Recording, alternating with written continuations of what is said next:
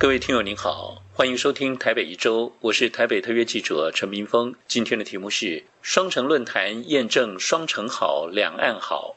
因为疫情的影响，台北上海双城论坛暌违三年之后，本周终于在上海恢复了实体交流。今年的主题是新趋势、新发展，以智慧城市、数字经济为主轴。上海市政府首度安排副市长华源担任双城论坛的主持人，超越过去的规格，象征上海的重视。双方并就减碳永续、会展产业以及羽球运动三个项目签订了合作备忘录，由蒋万安跟上海市长龚正当场见证。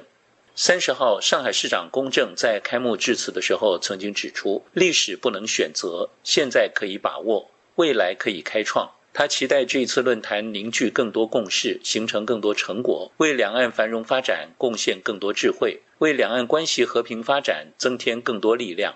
他还提到，两岸同胞血浓于水，要和平，要发展，要交流，要合作，是两岸民众的共同心声。而台北市长蒋万安致辞的时候，五度提到“双城好，两岸好”。他在谈到两岸关系恰如江河行舟的时候，引用了温庭筠跟李白的诗说。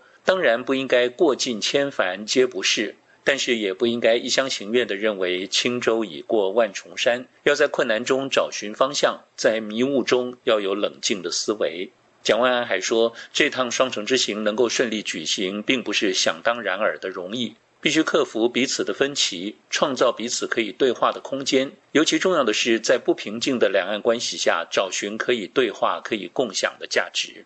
三十号的白天，蒋万安也参观了上海闵行区的保租房。所谓保租房，是由当地政府当房东，租金是市价的九折，不随便涨房租。年轻人都很想租。蒋万安显得很有兴趣，直说可以作为台北市的借鉴。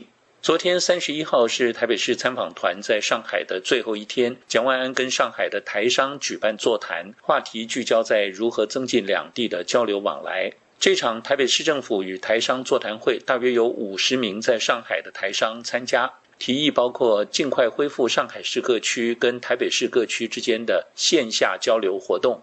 另外，台湾的医疗进步，上海市对医疗也很重视，可以加强医院的交流，以及扩大两岸的体育娱乐赛事交流活动。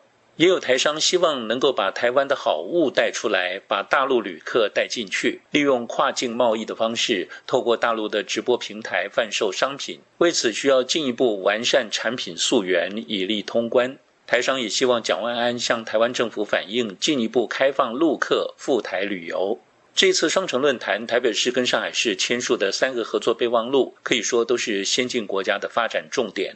以会展产业为例，台北市希望借助上海会展定期座谈、办论坛等互动，扩展业务。时值两岸紧绷及全球经济困境，从台湾企业团争相前往上海参加论坛，就可以了解台湾产业界的忧心。而羽球体育合作备忘录，则是在疫情停顿三年之后，让双方恢复多项体育赛事交流互动。第三个是减碳永续备忘录。目前，台北市正在推动二零五零年净零碳排，可以借鉴上海发展较快的氢电池电动车和碳管理等政策，加速台北市净零碳排推动。另外，台北市立动物园的小猫熊因为园内近亲繁殖，需要更多的基因配对。蒋万安曾经当面向上海市长公正表达了交流保育繁殖。这件事情如果能够促成，将更有契机促成大猫熊原仔的保育繁殖，也能证明非政治敏感带的议题，两岸可以持续交流。总之，两大城市的对话和交流，验证了蒋万安在行前说的“两岸越紧张越需要交流”。他在论坛五度提到“双城好，两岸好”，更可以作为最佳的诠释。